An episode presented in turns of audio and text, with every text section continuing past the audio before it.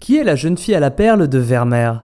Merci d'avoir posé la question. Elle fait partie de ces œuvres d'art que l'on reconnaît au premier regard ou dès qu'on évoque son nom. La jeune fille au turban, aussi appelée la jeune fille à la perle. Pour cause, c'est l'un des tableaux les plus emblématiques de l'histoire de l'art. Une huile sur toile créée à la fin de l'âge d'or de la peinture néerlandaise en 1665. L'homme derrière cela est Johannes Vermeer, connu pour ses représentations du quotidien de la ville de Delft, comme la laitière ou la liseuse à la fenêtre. La jeune fille à la perle est dans cette thématique. Il s'agit du buste d'une jeune femme qui regarde le spectateur par-dessus son épaule, à moins qu'elle ne regarde le peintre lui-même. Car ce tableau ne nous a pas livré tous ses secrets, dont le principal. Qui est cette jeune femme? Est-ce ce qui a fait le succès du tableau? Ce mélange de beauté, de familiarité et de mystère ont sans doute rendu cette œuvre incontournable, au point qu'elle est aujourd'hui rentrée dans la culture populaire. Visible sur de nombreuses couvertures, comme sur des centaines de produits dérivés en tout genre, détournés sur internet ou par d'autres artistes, à la manière de Banksy qui l'a graffé sur un mur de Bristol, où une alarme de sécurité remplace la fameuse boucle d'oreille, motif cher à Vermeer.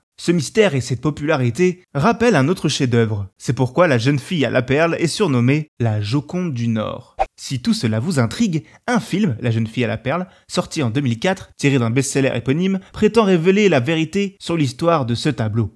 La jeune femme est incarnée par une Scarlett Johansson qui à l'époque venait d'exploser dans Lost in Translation. Vermeer est lui interprété par Colin Firth. Et comment le mystère de ce tableau a-t-il fait pour ne jamais être révélé? En premier lieu, même s'il s'agit de l'un des peintres les plus célèbres de nos jours, Vermeer reste assez mystérieux et on connaît peu de choses sur lui. Ce qui ne donne guère d'indice sur cette jeune femme, ce modèle enrubanné de vêtements orientaux. Fait-elle partie de sa famille, de son entourage? En tout cas, le peintre ne nous facilite pas son identification avec ce visage qui semble jaillir de la pénombre grâce à la technique du clair-obscur.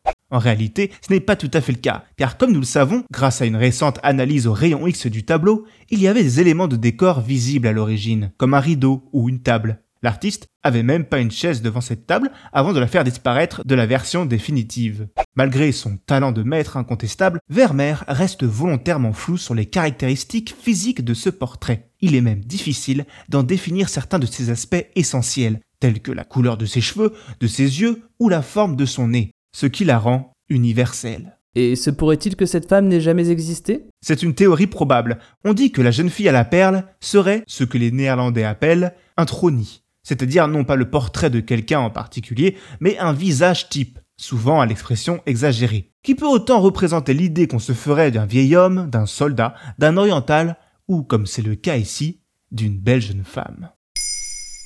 Maintenant, vous savez, un épisode écrit et réalisé par Jonathan Oppard. Ce podcast est disponible sur toutes les plateformes audio, et pour l'écouter sans publicité, rendez-vous sur la chaîne Bababam Plus d'Apple Podcast.